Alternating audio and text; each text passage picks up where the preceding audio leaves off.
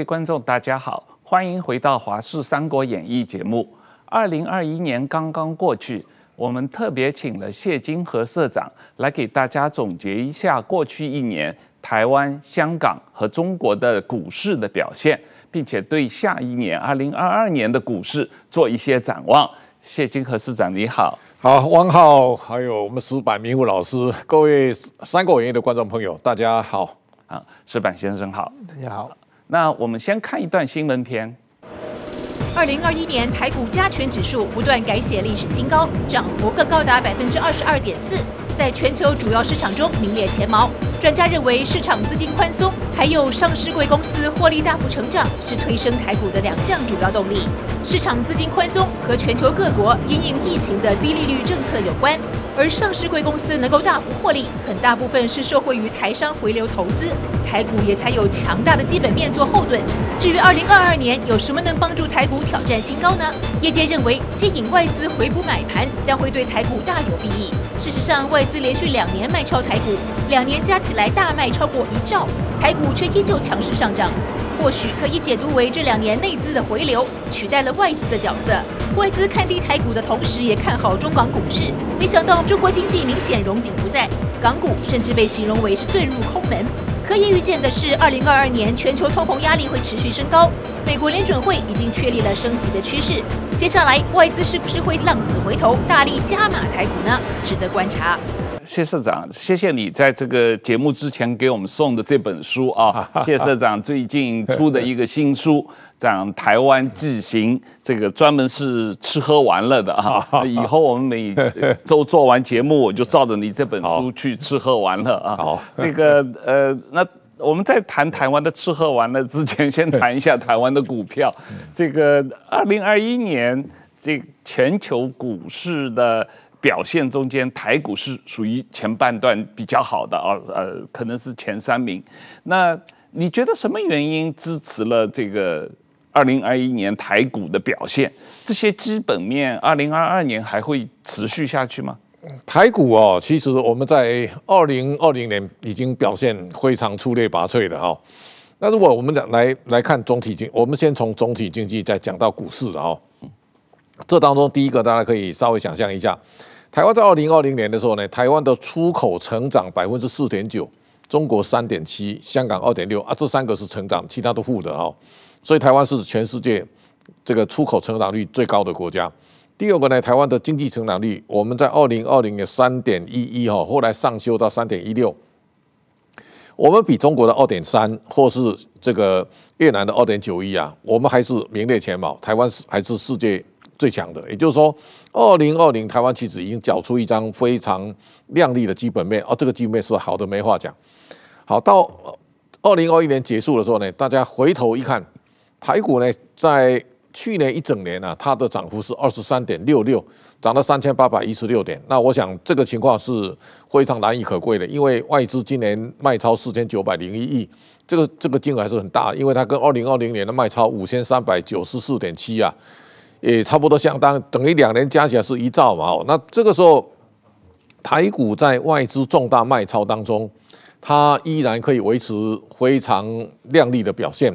这个时候，我想这这当中有几个关键哦。我想在二零二一年结束的时候呢，台湾的股市上涨二十三点六六趴，台湾更难能可贵是新台币上涨比美元哦，美元在二零二一年上升升值六点五五三 percent 哈。但台币又相较于美元再升值二点九二点九五趴，这个是已经到不得了了。新台币站在二十七点六九，这个是二十五年来新台币收盘最高的位置。那我想台币这么强大，大家可以知道这种资金回流回台的效应啊，实在大的不得了。所以你可以看到，台湾在二零二一年啊，股汇双涨。好，那现在这个我们的出口，我们的这这个经济成长率。到第四季当然还没有统计出来，但是从股市的收盘、汇市的收盘，台湾基本上啊是名列前茅。你如果稍微比较一下，在二零二一年呢，跟台湾比较有关的，上海的 A 股上涨四点七八，然后呢深深圳的 A 股上涨百分之八点五四，那上香港的国企啊跌二十三点四八，香港的恒生啊下跌十四点零八。这个两岸三地一比，台湾还是相对最强。那人民币在去年一年是升了百分之二点六六，当然台币比人民币啊升值力道啊更强大。这个大家都都可以，大家可以去比较一下，在整个二零二一年，台湾其实经济的表现啊相对出类拔萃。哦，这当中大家可以想象一下，台股这么强哦，我们如果看过去的三十年。过去三十年，台股很少过到一万点，啊，每次碰到一万点都崩盘。你记得在两千年的时候，我们 一到万碰到万点，他最后阿扁当选那一年杀到三千四百一十一点，那个情况是很惨烈的哈。那零八年那个都一样，就是说在那那一段时间，台股很很难超过万点的关卡。所以这一这一次到二零二零年的七月啊，台股过一一二六八二的时候呢，很多人以为台差不多也就这个样子了。现在没有人想象。台股的封关是在一万八千两百一十八点，这个一万八对大多数生长在台湾的人来讲，你难以想见。为什么？台湾过去碰到万点，我们三十年前是一一二六八哦，那个关卡束缚大家三十年呢。现在突然之间穿越了，而且呢，它它涨上去就没有下来。这当中，我想两个重点要跟大家报告的，第一个就是台湾的企业的获利啊，现在是好多没话讲。我们到去年前三季已经赚了三点二二兆，这三点二二兆，如果大家看台湾的出口在第四季那么样的亮眼，我相信第四季的获利还是一样非常好。这这当中你，你你看货柜航运，现在 SCFI 的那个运价指数啊，大概还五千零四十六点，那个又创新高啊。所以货柜三雄在第三季、第四季照样会交出非常好的成绩单。金控股我看成绩也很好，那半导体情况更好。这个算一算呢，我们。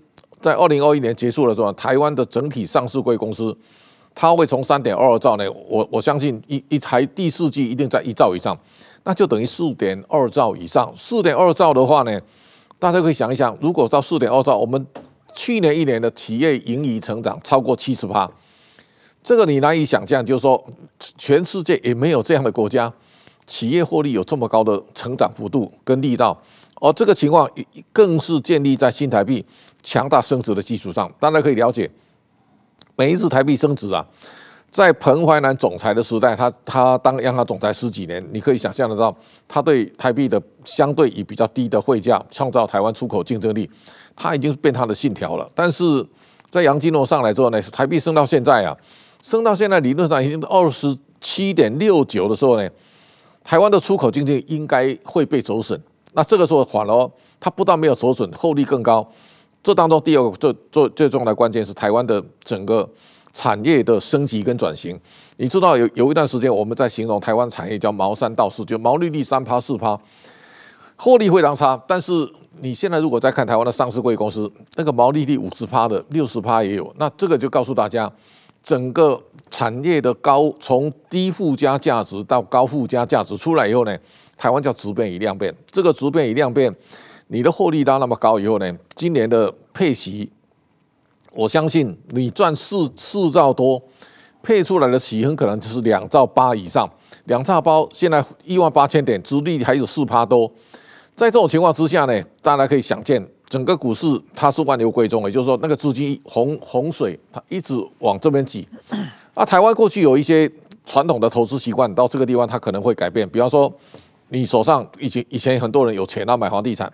那慢慢一话，政府打房力道会加大。第二第二点是，房地产买卖时间很长，那殖利益相对又低，在这种情况之下呢，那一些原来去投资房地产的钱，我看最后还是涌向股市。那在这种情况之下呢，大家慢慢可以看到台湾整个资金洪流几乎都汇聚在股市。这当中台商回台投资所创造的效应，那是不得了。大家一定要知道，这过去三十年台湾的股市为什么万点难以越过呢？我们大部分的人跟大部分的钱都投投到中国去了。那这个时候呢，台湾当然是枯竭的哈。那这个时候呢，我们台商回台投资专案，在过去三年当中，现在有一千一百六十七家台商登记回台投资，金额呢一兆六千一百四十亿，这个是推进台湾。一直往前走的最重要的动能。好，现在呢，我们那个台商回台可能在延三年。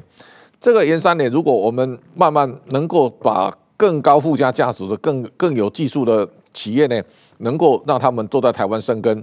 我相信台湾所造造成另外一个荣景，包括你跟中国是做一个对照，那我想这是一个大家可以想象期待的事。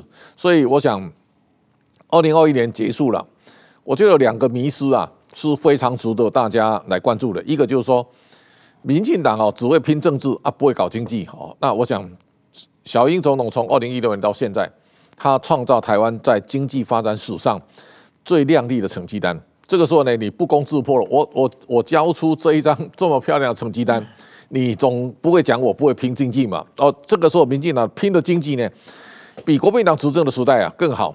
第二个呢，我们常讲两岸关系不好，台湾经济一定不会好。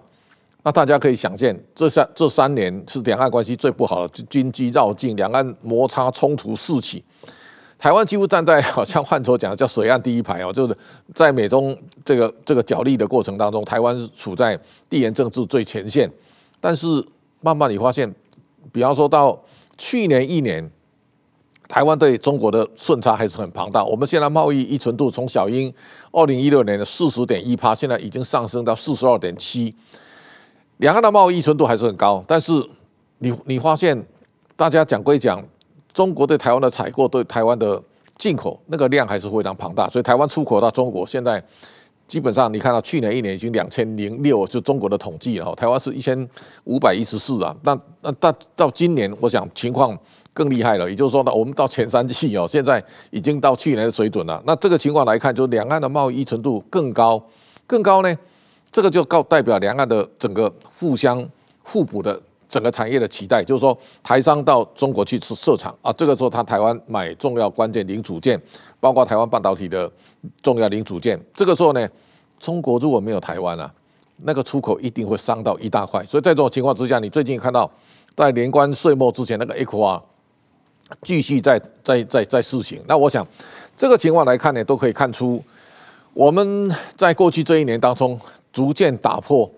台湾过去的迷失。那第三点，我想也给大家提醒：台湾慢慢的要有一个比较完整的，要台湾要转大人的这种思维。就是说，台湾过去很长时间，大家都觉得台湾是小国，但是我们现在看到，你眼前有几个数字是让大家非常亮眼的。第一个就是说，台湾的出口，我们在二零二零年是全世界第十五大，我们超过西班牙，超过俄罗斯。那二零二一年结束。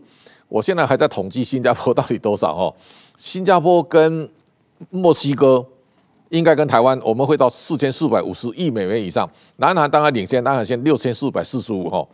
那台湾基本上我们最少做十五万十三哈。这个台湾已经是最少是全世界出口第十五大国。那另外一个台湾的经济体，我们现在。应该站在二十一名，但是如果今年、去年土耳其的里拉贬那么多，我们取代土耳其变世界第二十大，这可能性是很高的。第三个呢，我们可以看到，在过去很长时间，台湾人每次讲到南韩，我们都矮了一截。也就是说，我们在台湾经常听到一句话，就南韩行，台湾为什么不行？哈，二零一六年的时候，小英刚上来的时候，台湾的人均所得大概输给南韩，输六千多多块美金。那到二零二一二一年，我觉得台湾追上南韩几率非常高。那现在日本的经济研究机构也在讲，台湾在六到八年，我们人均所得啊，应该会追追过日本。那这个是你难以想象。现在你如果用用购买力评价指数的 PPP 啊，我们已经超过德国了哦。那这个对台湾很多民众来讲，我们以前像个小媳妇，都把台湾讲得一无是处。但是现在你转身回头一看。台湾其实是经济大 大国啊，算经济强国啊。在这种情况之下呢，台湾有这么大的经济的容量，但是它在台在国际上，它并没有得到应该有的公平的对待啊。这个是台湾在未来整个发展的路上，我们应该有一个更集体的思维，就是我们站在国际更高的制高点，然后呢，为台湾的未来，我们铺成更多。台湾美丽的梦，好，是这个。刚才你讲到台湾有很多这个非常强的基本面啊，但是确实没有在国际上得到很广泛的认知啊。这个这里面表现在一个特殊的地方，就是说外资连续两年超卖台股一兆台币啊。这个呃，刚才我们讲了这么多的好的基本面，然后这个呃台股这两年表现也是在全世界非常优异的。可是外资为什么连续超卖台股？外资对台湾经常都是戴着有色的眼镜哦，就跟台湾很多的统派的人士啊，他们从一开始就从来没有认同过台湾了。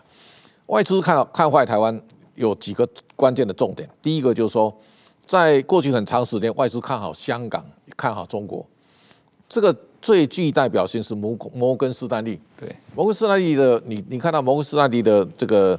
Steve Roach 他担担任香港亚洲区总裁二十几二十多年，他是看空美国、看好中国最典型的代表啊。他到去年底，他终于下招最急，他说他看错了哈。所以这个是一个，就是说，华尔街那些投资银行其实这是二三十年从中国改革开放到现在，他们是尝到中国经济发展的快速成长大饼最多的人，所以那。即便在川普时代，川普已经开始要贸易战的反中了，但是华尔街那些根本没有听在心上，而且他们跟中国互相唱好哦，这个唱和非常热烈啊！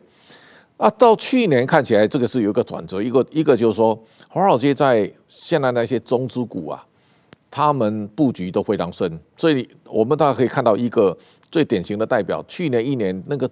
中国在全世界割韭菜割最大力的就是中资股份了，就 MSCI 这个指数大概都跌，这中股中概股指数大概跌了五十趴。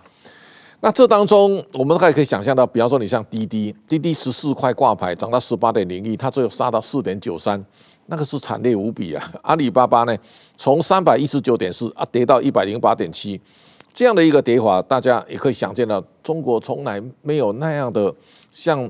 排山倒海、崩盘式的大跌，外资当然受伤惨重了。但是我发现去年一年呢、比方说你我你看摩根士丹利，他对他说香港非常美好的未来哦，他说他对香港评价都都加码。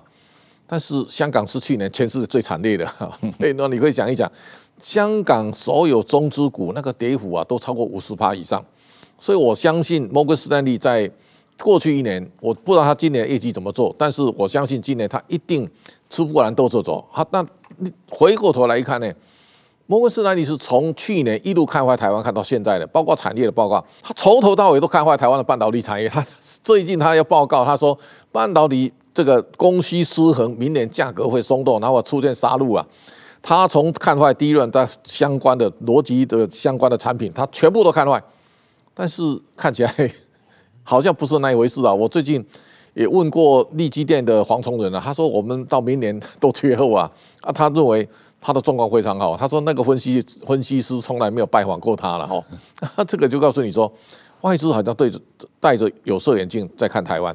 那摩根士丹利前一阵子他们要办办公室到一零一，我那天问的张学顺啊，他说这个他的总经理啊到办公室去看他，说你们为什么那么看坏台湾啊？他说。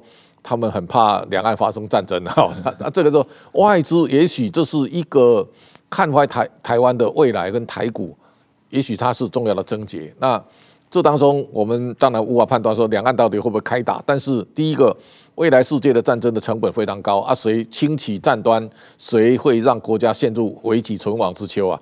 第二个就是说，台湾的人民跟外资的想法是不一样的，也就是说。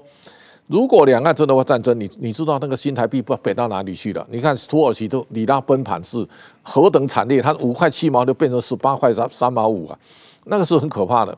新台币这么强势的告诉大家，台湾人不怕战争，为什么？现在大家认为不会战争嘛，所以那个台湾的钱啊，四面八方不断的涌进台湾来。那我想这个情况，大家嘴巴讲的跟钞票的。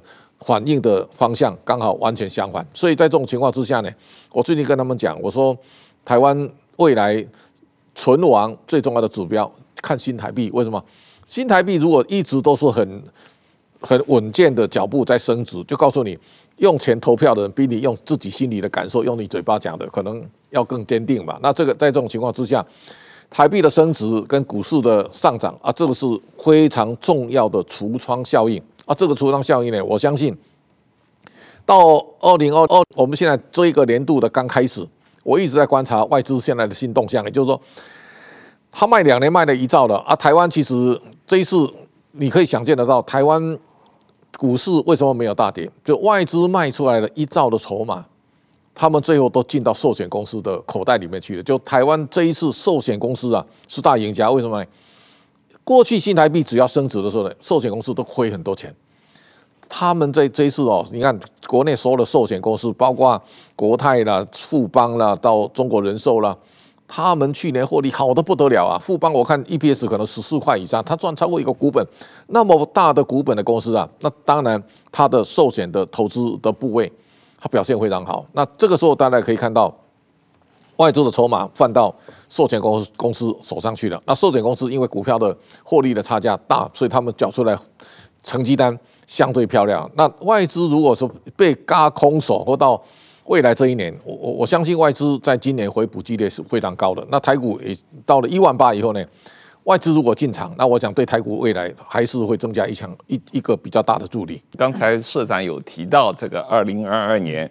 台湾的人均 GDP 啊，以美元计算可以超过南韩，呃，甚至有讨论说几年以后，六七年以后可能超过日本啊。对，这个这种情况，呃，你怎么看？我个人认为，台湾真的经济要更上一层楼的话，能够顺利加入 CPTPP 是一个很大的关键啊。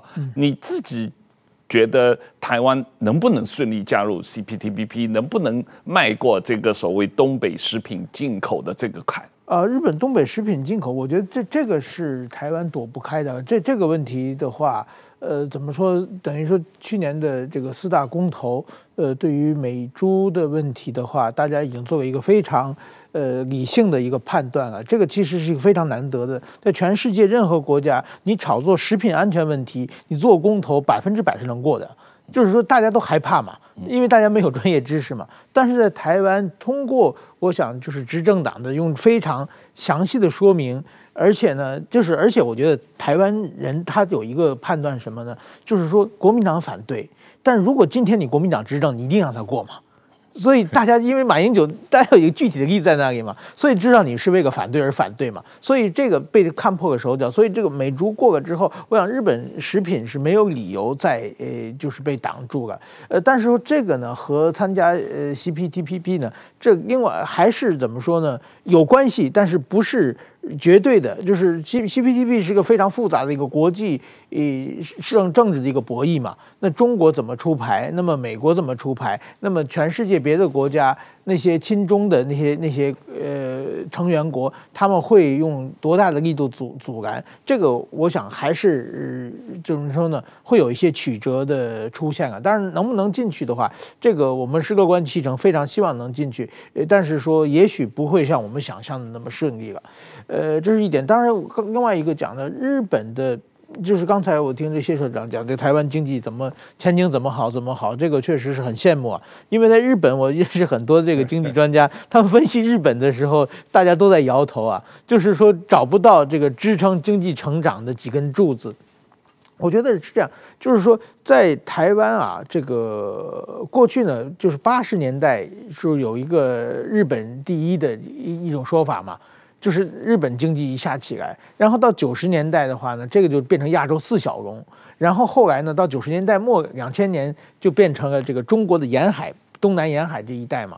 这个大家说这是一亿人的一个制造的一个设这个火车头嘛，就是过去是日本一亿多人口嘛，然后四小龙加起来差不多一亿人嘛。然后四小龙又被中国吸走，然后中国就不停的内建嘛。中国这个呃沿海像像什么上海啊，这个山东啊、广东这些发展起来，这也是一亿多人口的这这么一个市场。但是说现在呢，等于说中国啊垮掉了，中国它也是政治上因素，也有个中国垮掉之后呢，就是说过去呢是一块大磁铁，就是不停的吸过来，等于说其实马英九政权八年和中国。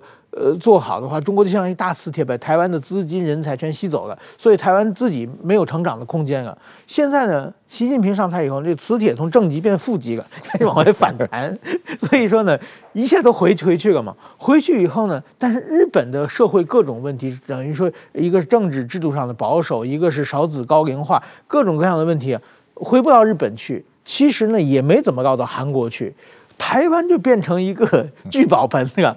这中国流出来的资金、人才各方面的，就跑到台湾去。我觉得这是一个台湾的一个是蛮蛮幸运的一个地方啊。那刚才还有讲到，就是说，呃，这个台币升值，这是我深受其害啊。我我是拿拿日日元的薪水的，在日本报社，你要犯很大的错误，要起码的写错一个非常大的错误的话，他会处分你，就是减薪水百分之五，减三个月，减半年，这这基本上是一辈子，就是说重重大事事务啊。我完全没犯错误，但是薪水讲 了减了百分之五，而且不只是不止，你来了台湾这两年，日币对台币贬值了百分之二十了，将近。哦，是吗？我我还没仔细算，反正我，我觉得有啊，讲讲了很多啊，嗯、而且。不是三个月半年啊！这是今后我一号在台湾待几年，我薪水可能还不停的减下去，啊，这是一个非常痛苦的事情。但是说，所以说，我觉得台湾这个怎么说？它它是一个全世界不但是它在这个外交政治上被看好，变成一个呃国际地位提高，在经济上的国际地位也非常非常提高。另外一个呢，就是说这个 ECFA，去年蔡英文选举的，我刚来台湾的时候，呃，这两年前啊。那个时候，我记得反蔡英文的派就是说，如果蔡英文当选，ECFA 一定会被中断嘛，对中国要教训台湾怎么样怎么样。但是说今年就是中国为了打压台湾，已经无所不用其极了。然后 ECFA 他就默默的就延期延期了嘛，延期了。这是说什么？这不是说就是说台湾需要中国，而是中国需要台湾啊。这 ECFA 不是说中国施舍给台湾的，是台湾自己挣到的。中国他是不敢的。就是我觉得当年中美对立的时候，中国也不敢卖美国国债一样啊。就是有的东西他知道卖完以后对自己的伤害更大。那么 A 克法我想这个这下呢，我觉得台湾应该更有自信啊。就是说 A 克法是中国施舍的，这个是绝对是一个迷思。我回应一下啊，其实台湾如果你你你一定要靠中国的，像水果。你一点办法都没有嘛？释迦、凤梨、香蕉，哈，他连路他靠砍就砍了啊！但是他要你的，你根本砍不了嘛，哈。这是吧？明悟先生讲的这个。第二个啊，我我你讲到日本，我觉得在地表上啊，除了台湾以外，我非常看好日本，你知道吗？好，我现在特别跟你讲，第一个，日本人跟中国人啊对照组，为什么？中国人求快，日本人是慢的。好，但是我们现在可以看到。日本的工匠技艺的精神，在全世界无可替代。所以，我们如果把那个贸易关系，你可以想一想，台湾现在对中国的出口顺差非常庞大，但台湾对日本的贸易的逆差非常庞大。为什么？台湾每一年从日本进口非常多的关键零组件、化学材料啊，你知道半导体那个收的设备很多都从日本来的啊。所以这个就是说，台湾、日本跟中国啊，这个三角关系啊，其实大家各有分工，你知道啊？谁认同你怎么打破都打不破嘛。那第三个，我觉得，其实日本哦，这么多年，我我大概每隔几年都会到日本去考察很多企业。我从 Toyota 一路看那 Sony 啦，Panasonic 那个这个相关的，你看我看到去年二零一九年了，我还看龟甲万，你知道哈？日本哦，第一个他们对技术的讲究，全世界无人可及。就你看台湾人哦，我们还比较灵活。日本做一个东西，后来我我我曾经看过一个资料，就是说，你看两千两千零八年中国办奥运，为了一颗铅球，那个奥会主席特别跑到日本。你知道，全世界做奥运标准规格那个那一颗铅球，只有日本师傅哎。你想？这个因为它不能量产了，就说铅球一年产量可能没有几颗啊。哦，那你想，这个要是在中在在中国好，根本没有人做啊。啊，没有人做呢。日本那个老师傅做到八十几岁，啊，就他就做那一颗啊。那个老师傅非常痛恨中国，他说不卖。在这种情况之下，大家都掉锅子了。那你你可以想一想，日本到今天为止，他在全世界他掌握非常多重要关键零组件。这种关键零组件无可替代哦。日本有很多产业呀、啊，比方你像它被动元件那个小东西，日本哦，你现在看莫拉塔啦哈，到太太阳诱电啊那些，它其实已经到不得了了哈。那你看到细晶圆那个半导体里面那个 那一那个演的那个那个那个片，信越是全世界市占率大概四十六趴，它最厉害啊。那所以你你如果从这个比重来看的话，日本掌握全世界最重要关键零组件。哦，那在这种情况之下呢，你现在可以想象得到，日元现在的贬值啊，对日本是有利的。为什么呢？日元在二战的时候是三百六换一块美元。好，那到泡沫经济的时候呢，日元贬到啊升到七十九块七毛五。到海啸的时候呢，到七十五块五毛三。大家一看到日元升太多了啦，所以日本走过那个最最完美的税，就到八零年代我读大学的时候。我们都在看傅高义先生写的那本书，叫《日本第一》，你知道？日本第一，后来日本就跟台湾在一九九零年就要从云端摔到地面上啊！日本跟台湾是全世界休养生息最久的，台湾休养了三十年，日本跟台湾比台湾还久。在这种情况之下，我看到一个很重要的讯号啊，其实巴菲特在二零一九年年底到二零二零年年初，他连续大幅买进日本五大商社。这个时候已经告诉你，巴菲特出手的时候呢，日本股票最差的时候六千多哎，现在日本股票两万八千多，有一度过三万。那我在想，全世界到今天为止蹲在地上还没有创历史高点的日本，日本在一八一一九八九年的时候，东京日经指数最高三万八千九百五十七点。那我想现在还有一万点的差距，台湾老早已经过了，所以地表上下一个台湾起来之后呢，下一个会起来。一定日本，所以我对日本，我觉得我非常看好啊，见机急，赶紧去买一点日本股票。这个，但是中资股，比方在美国的中概股和在港股啊，二零二一年外资在那里被大割韭菜嘛，这种情况已经跌了这么多了，你觉得二零二二年会有一个转机吗？台湾进入二零二二有一个缺点叫基期太高，因为我们好三年。对呀、啊。啊，对香港来讲啊，它有一个好好处，叫基期很低，因为它 它跌了一整年啊。嗯。啊，跌了一整年，将来有没有比较好的发展？就是说，如果基本面不变，那跌得很深的其实它应该比较有机会啊。但是我觉得香港现在麻烦在麻，香港现在的这个叫死亡的螺旋，就是说，它几乎重到台湾三十年来的覆辙，也就是说，香港的人跟香港的钱，它不断的外逃，哎。那在这种情况之下呢，香港的厄运呢，看起来不是一年就结束了。也就是说，如果习的这样的领导风格没有改变，那看起来香港还是人还是会不定不断的跑，钱也会不断的跑。所以我最近还有个想法，就是说我在观察这三十年台湾的加权指数跟香港的恒生指数非常有意思啊。为什么呢？在一九九零年的时候，台湾的股价指数。一万两千六百八十二，香港那一年最高是两千七百三十二点，台湾赢香港一万点。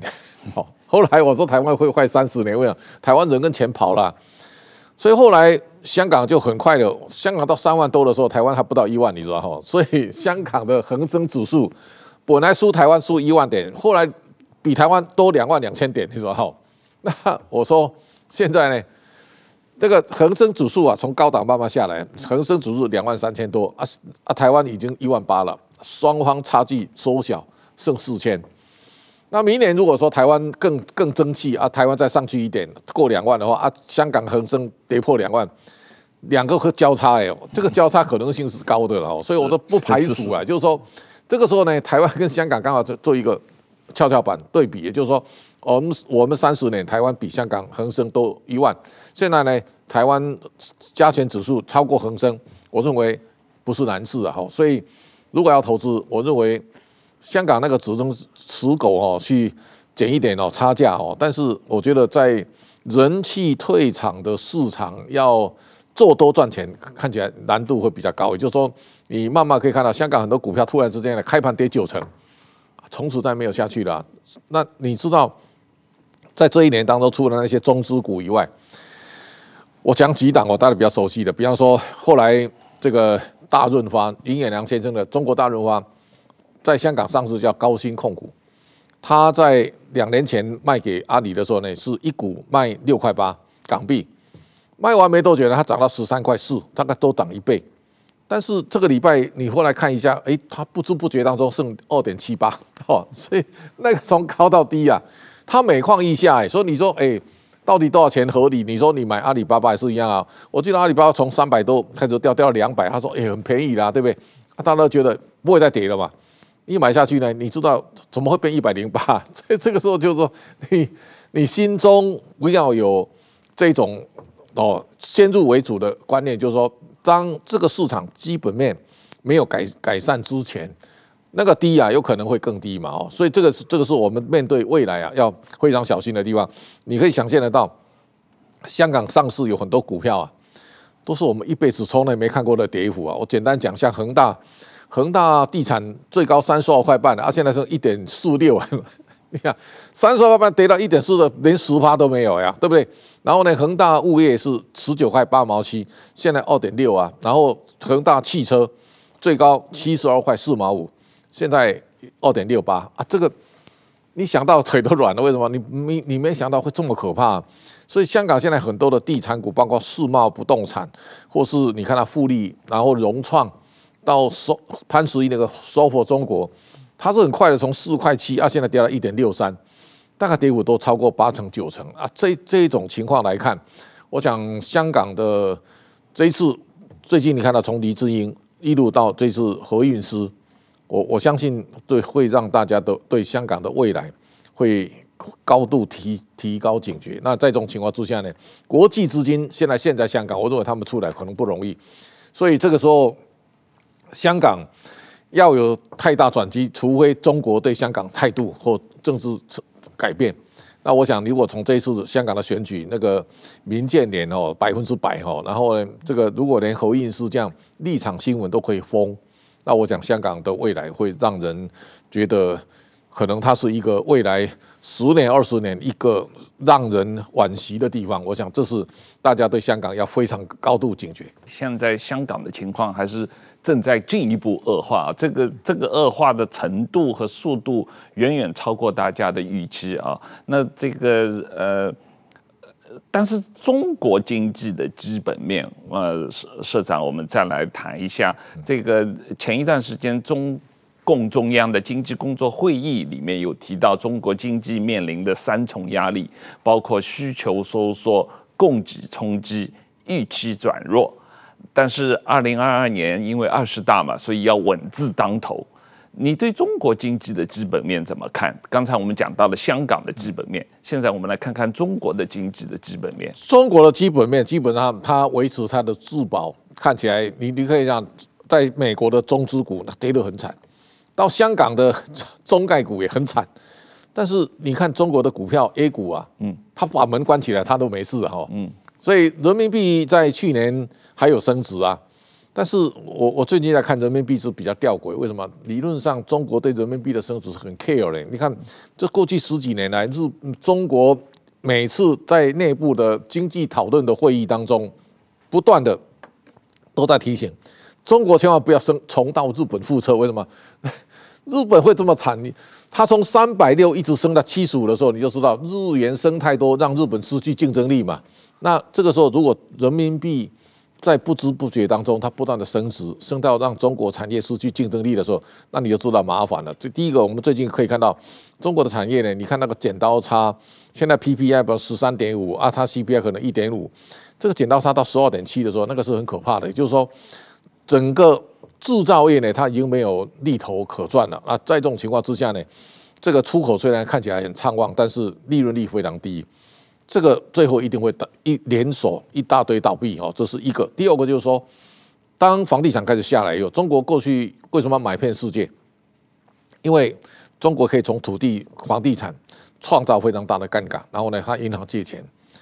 现在的房地产开始萎缩到泡沫化以后呢，很多人的财富啊，我看就会一无所有。你你可以想象得到，中国买房地产是杠杆非常大的。我我我我上回到。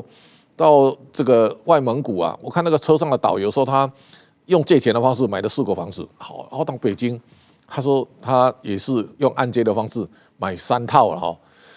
啊，这个都已经到 杠杆用到尽的地步了。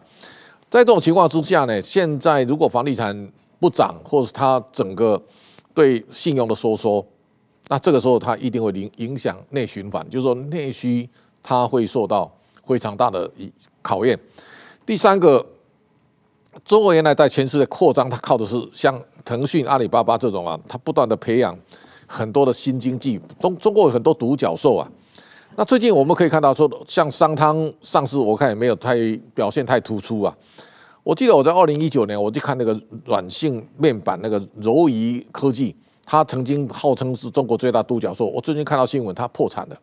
那这个情况来看，就是说，中国的三驾马车现在除了出口还维持在高档之外，其他的我看都已经断掉了哦。那在这种情况之下呢，中国的经济从九零年代的奔驰啊，这个走了三十年，我我相信这个调整正要开始。其实我我看二零一七年啊，我我在看中国在喊厉害的我的国，中国制造二零二五或弯道超车或一带一路，我对中国经济开始悲观了，因为让美国开始准备出手对付中国。那这个时候呢，你可以想象得到，从川普的时代，贸易战再到科技战，然后到一直到今天的金融战，这一些就像这种枷锁加在你脖子上呢。中国的经济，我相信会陷入非常漫长的调整。这个调整再往下看的，中国的过去的这种快成长，它会变成慢成长啊。这个时候累积的泡沫呢，像房地产，我想类似恒大这样，它上两兆人民币的高额负债，你你你怎么去清偿你的资产？你不足以还债的嘛。啊，中国类似这样的公司，我像这个集团二三十家。这个每一家其实都泡沫吹很大，那单单未来几年中国在挤泡沫的过程当中，我相信它陷入像类类似日本的泡沫经济的调整三十年，机会太大了。所以这个也就告诉大家，当中国开始陷入经济调整的时候呢，很多人在讲，他说中国中国经济变坏，台湾会不会变坏？我说台湾台湾人是第一个台商在九零年代进入中国是低成本成本最低的时候，包括。员工劳工的成本，你像我我我在九零年到红海去看龙华厂，他那个时候薪水大概三百三百五，那你现在想一想，那个已经到多多么可怕的地步。然后呢，台商进入中国土地几乎不要钱啊，三美五减半，现在所有的优势都没有，那台商当然跑出来了。那我想，台湾为什么会有今天这样的不得了的成果？就是说。台商是在中国过去经济发展三十年当中赚最多钱的，哦，这个他们在中国的获利班师回朝，拿一些回台湾，台湾钱当然就满出来。所以台湾现在有钱到什么程度呢？大家可以稍微想象，现在已经到不得了。台湾有上百亿或千亿的人非常多啊，在这种情况之下，你就知道钱这么多，那跑哪里去呢？股票当然欣欣向荣。我想这是一个在你看到两岸三地在这些年当中的转变。台台台湾其实是算是福地。矢板先生，就就你呃，我不知道你有没有注意到日本媒体对于中国这个经济的基本面普遍是怎么评论的？大家怎么展望二零二二年的情况？其实我觉得日本的媒体啊，当然报社会新闻很多，但是报经济新闻的话，还是看好的比较多。哎，就是说，因为日日本人他比较认真，他特别日本经济新闻，他是我们。产经新闻是对中国是中国看我们是境外敌对势力啊，日本经济新闻是比较像，因为很多日商到中国投资嘛。比较亲北京政府的感觉啊，他那个每次都是看好中国的文章有很多，我也觉得蛮奇怪的。因为但是说我知道他们都是看数字分析的嘛，就是在中国是这样的，就是说刚才这个谢社长说香港的没这股市一塌糊涂，那么在外国的中企业也一塌糊涂，为什么？因为这个企业它确实做的不好嘛。但是在中国的股票很不错，呃，这是为什么呢？我觉得就是说在国外是按市场原理来判断问题嘛。在中国是按政治原理来判断问题，是完全是两两个概念。那么现在呢，中国的整体上，你看中国经济，你找不到好的要素啊。就是说，它各方面的我们，而且接到很多新闻，比如说哪个又疫城啊、封城啊，你想封城经济能好吗？对不对？但是这种到处都是这种这种这种情况，而且在在那里什么这会儿那里又断电啊，这个一会儿这各种各问题全出来。但这很奇怪，就是说啊，我觉得就是好像啊。怎么说呢？我们一般一个一个人身体很不好，而且呢，他天天酗酒啊、熬夜啊、不运动啊，所有对身体不好的事情做，而且呢。他对身体的迹象也出来，比如说有失眠啊，又马上就头晕呐、啊，呃，走路爬楼梯就喘啊，迹象都出来了。然后你看他健康检查，所有数据都非常漂亮，所有都是非常理想。很明显，这数字都是假的嘛。因为，但是中国就是这样。我们最近看到十一月他们发表出来那些数字，不管是失业率啊，什么工业增长值啊，还有什么就是这个物价指数啊，都是非常漂亮的数字嘛。这就很很明显，哎，你中国出了那么多的问题，你怎么数字都这么漂亮呢？我觉得理由最简单，就是明年有二十大了嘛。所以说呢，我们过过去不是有一个叫大航海时代嘛？现在我们管中国叫大橡皮时代，拿一块大橡皮把数字数字全投完以后，他们自己写写的最最标准的数字了。所以说中国股票也不跌，中国所有的事情看表面上很好，那而且呢，很多的包括比如说日本的一些分析师，你拿他的数字分析，你任何一个再优秀的分析师，你分析一定是好的嘛，一定是这个值得投资嘛。所以说他们是看不到政治风险的。那在这种情况，我觉得他越数字越作假，将来他受到的这个后坐力是越大的。我想二十大之后早晚都要面对的嘛。如果他现在为二十大的话，天天给脸上这个抹粉啊，这个化妆啊，但是一旦二十大之后，会不会有一个强大的反动力，把过去的这些所有的造假的东西？是社会实在承受不了的时候，中国经济会不会出现一个巨大的一个变动？这个是我觉得有待观察的事情。是这个历史上，呃，中国股民啊 都有这样的说法：二零零八奥运会，所以政府会脱市啊。然后这个一九九七香港回归，政府会脱市啊。二零二二二十大，习近平登基，政府会脱市。所以中国股民对对这个股市的看法不是。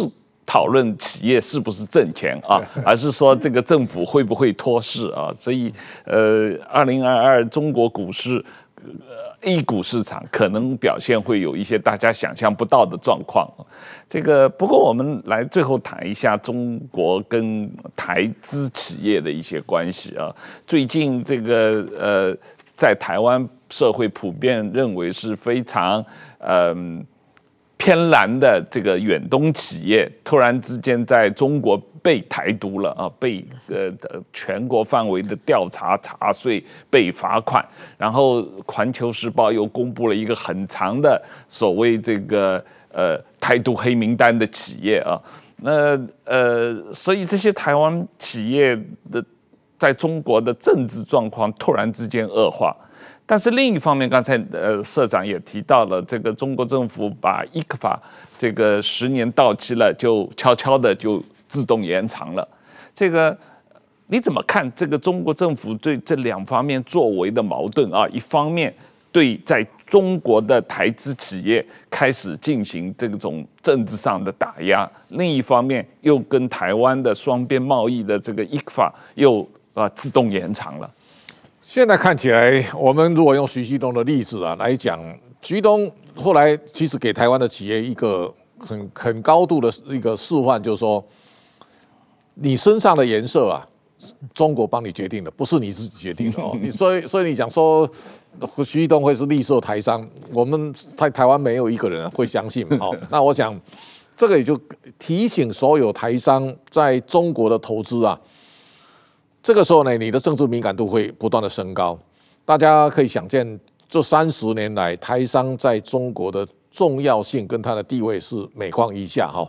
这个每况愈下，我们最早的时候到一九九零年代的初期，台商在中国是铺红毯，然后呢，各省省书记受到中央的书记都会召见的哈。所以台商在中国有很大的得到的优惠。那这个两岸的投资在最高峰的时候。马英九总统的时代，你想一想，大陆各省的省啦、中央啦、地方那个什么书记啦、招商团啊，络绎不绝啊。我说我有一次跟以前的工总理事长陈武雄啊，到意大利去玩啊。他有一天我们在罗马吃完晚饭呢，他他说要走路回饭店，我陪他嘛。他说。哦，今天晚上不要应酬。那我说啊，你在台湾一一个晚上最多跑几趟？他说十七趟。我说啊，怎么这么厉害？他说大陆那个中央的这个招商团到地方的，他都要去打招呼啊，啊，都每一趟都去跑。这个一下来不得了啊，所以就告诉你，两岸关系如胶似漆的时候，台湾是被处在被掏空状态。好，最近有几个讯号，除了徐旭东以外呢，我们来看，就是说，苹果现在对苹果供应链。这个台商高度警戒，就好。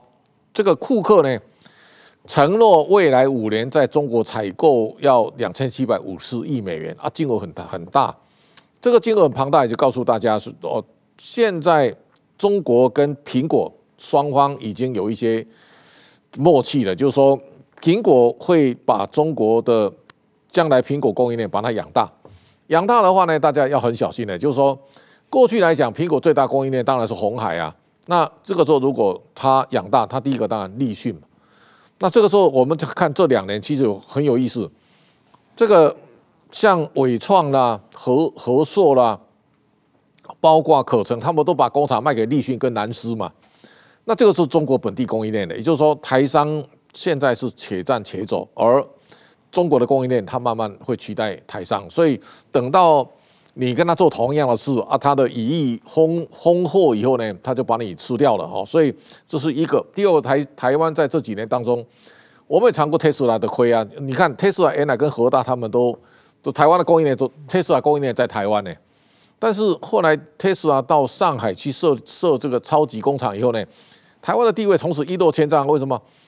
他给他的土地九亿七千万人民币，然后呢又借他两百亿人民币，等于半买半相送，让特斯拉到上海去盖工厂啊。这当中有一个承诺，我给你很好的投资的优惠，但是零组件的采购将来百分之百要在中国在地化。这个在地化以后呢，台湾突然之间呢，我们就边缘化了。所以大家一定要了解，就是说两岸。产业它是处在一个互相竞争的态势，台湾要能够维持长治久安，最重要一个关键，台湾在技术跟产能各方面的铸造，你要永保领先。如果你一旦它拉起来以后呢，它可以吞噬你的时候，那个产业在台湾大概就你只能就变泡沫了哦。所以今天的半导体是台湾最重要的强项。换句话说呢，今最近我也看到华为说要成立半导体工厂了哦，但是我想。美国掐住中国脖子最重要核心命脉就是半导体的先进制程设备。如果中国这个不能做，而台湾可以能够不不不断的加大领先的差距，我相信这是台湾长治久安非常重要的关键。将来叫很多产业，台湾一定要有一个高度的警觉性，就是说你不能让中国快速追上，而大家能够保持一个它需要你的一种态势，台湾的产业才能够可长可久。共同发展，那我想这是台湾能够屹立不坠啊，非常重要的元素，也就等于是我们一定要保持加大领先中国的差这种差距跟力道，台湾办台湾才有办法活得很快乐。是我们往前看，二零二二这个社长，你还是继续看好台股，还是继继续看好日本股票？那这个对于香港股市还是比较呃保守，比较担心。然后对中国股市可能是觉得它受政治影响比较大啊。这个因为二零二二有二十大红利啊，这样的一种状况，那大概也就是一个投资方向了。那我们跟着社长去吃喝玩乐，也要跟着社长去投资啊。好，这个呃大家可以有机会也。多买一下社长这本书，可以这个 呃，起码这个股票赚钱没赚钱不要不用关心，但是这个台湾吃喝玩乐这个可能更重要。每天每天都需要，对，每天都需要。那社长今今天很呃谢谢你啊，新年来跟我们的观众见面，谢谢石板先生，谢谢大家。